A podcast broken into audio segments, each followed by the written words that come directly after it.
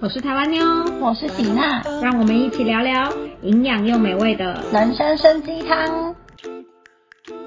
我们今天韩国的世界怪谈 Part Two 又是一个未解决事件吗？没有，今天这只是一个历史记录，但是因为它是一个非常重大的事件，所以我觉得还是可以跟大家分享一下。今天要讲的呢，就是三丰百货倒塌事件。嗯，它是全世界第二大的建筑物自然倒塌灾害。这个建筑物在没有任何外力影响，比如说恐怖攻击、嗯炸弹什么的之下，嗯就是突然之间就倒塌。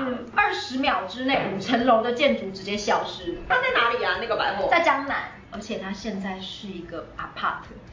它当天的时候还是非常正常的在营业，嗯可是其实从早上开始的时候，就有一家餐厅嗯表示说，他地板有一个裂痕，嗯然后一直有感觉到不明的震动，嗯就有跟楼管讲，主管就说好好好，会找人来修理。那天那家餐厅他就没有营业，老板自己决定打烊。那餐厅在几楼？你知道吗？顶楼，然后总共五楼，所以那老板就是逃过一劫。那时候因为江南就像现在一样，其实是一个经济环境不错的一个地方，嗯所以这家百货公司它有非常高的营业额。嗯它建筑当初在设计的时候，嗯其实本来只设计了四层楼，后来又突然改改整个建筑的构造的图，改成有五层楼，五楼本来要做溜冰场，可是他后来呢又不做了溜冰场，变成餐厅。他又有改过他们冷气机的结构，他们是讲说冷气机这上面那个吨数其实放在天花板是很重的。嗯嗯然后他们中间呢有一度帮冷气机的室外机换位置的时候，其实他们应该要找起重机去吊起来那个东西换到另外一个地方，可是他们为了节省成本，他们用拖的，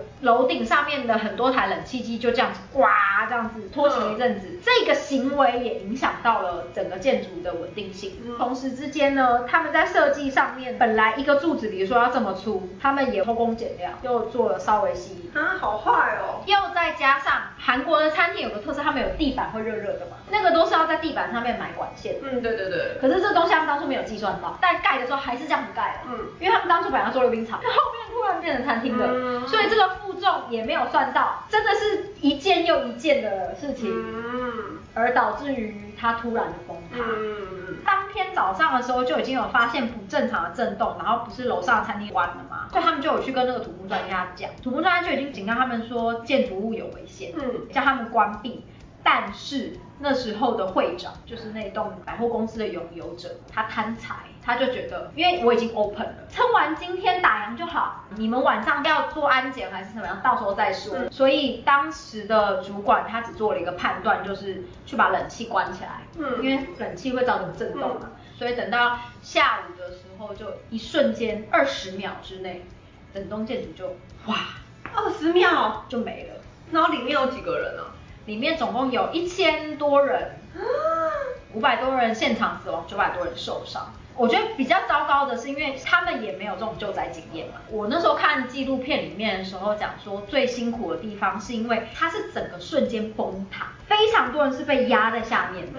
可是他们现场并没有足够的设备可以把很大型的东西挖起来吊开嗯，也不敢乱挖，因为你用挖会挖到人，地就跟地震一样。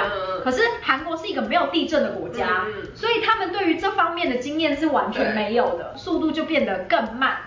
嗯后来陆陆续续有一些人奇迹生还，七天之后有一个男生生还，嗯两个礼拜之后有一个女生生还。可是当他们出来后叙述都讲说，他们在被压在下面的时候，都有另外一个人跟他们讲话，讲一讲，对方就哦天哪！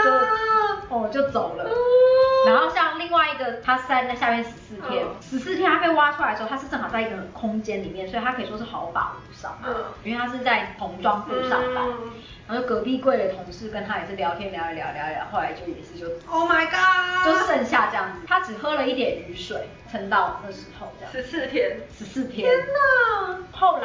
查出来的结果，居然是一层又一层的人为疏失，冷气移动的事情，或当初住址的偷工减料这些事情，跟最最最最最最后，他有疏散机会的。那他们人嘞？他们后来就都被关啦、所有的相关人等后来就是有被起诉，包含一些公共危险罪啊、贪污啊。我刚刚讲那个会长，他只有被判十年，而且后来还减刑是七年，五百多条人命，他用七年就赔完。什么？是不是很气？很气啊！对啊什么鬼啊？他是不是有很多鬼故事啊？对，我现在就是要当天就是有一对母子，他们就是一起去三丰百货，嗯去了三丰百货了以后，小孩就开始一直哭，一直哭，一直哭，跟妈妈说他要回家。嗯可是妈妈那天很想要逛街，妈妈甚至还跟他讲说，等一下妈妈带你去买玩具。嗯嗯听起来就超棒对，小孩子应该马上就会说耶买玩具，嗯嗯嗯没有，可是小孩一直哭，他一直哭，一直拖着妈妈要往外走，一直拖妈妈跟妈妈说他要回家，然后妈妈实在拗不过他，最后就只好回家了。然后他们一上计程车以后呢，孩子就跟妈妈讲说，刚刚那个百货公司因为满满满满都有很多黑黑的人。哦，就是可能出来带人。他现在不是给他 park 吗？嗯，下面就是有个停车场。嗯，那我刚刚是有讲，就是有个生还者，他是在地下室工作的。对，他地下室其实本来是卖场，所以他们说住在那里的民众们，他们都有同样的幻觉。晚上在地下室里面开车的时候，嗯、地下室的地上不是比如说会写出口，对，或是冲冲你，就是小心慢开。他们在转的时候，那些招牌你隐约你都会看成是三丰百货的招牌。或者是什么东西在 sale。嗯，地下停车场这种地方本来就是又暗暗又没什么人的地方对，所以他们就说你在开的那个过程里，你就是会不小心，你就是会突然余光看到有一群人在那里。嗯，它现在是很贵的地方嘛，嗯所以那里的人他们怕房子掉价，所以不大会讲。虽然这样讲，但我就又看到有一个，他就说他是现在实际住在那个 apart 哼二楼的一个人，他有养一只马尔济斯，嗯。之前家都没有这个问题，嗯。他说他自从搬到现在这个 apart 以后，他家的马尔济斯常常会一个人对着空气吠，棒棒棒棒的吠一吠呢，他就叫他闭嘴嘛，主人最常说的是，嗯。他家狗会安静下来，可是他说他家狗就会一直盯着沙发底有个位置看。嗯，狗狗做这件事情本来就已经很可怕了，然后外加他要住的地方就是三丰百货倒塌的旧址，他说他都自己会跑。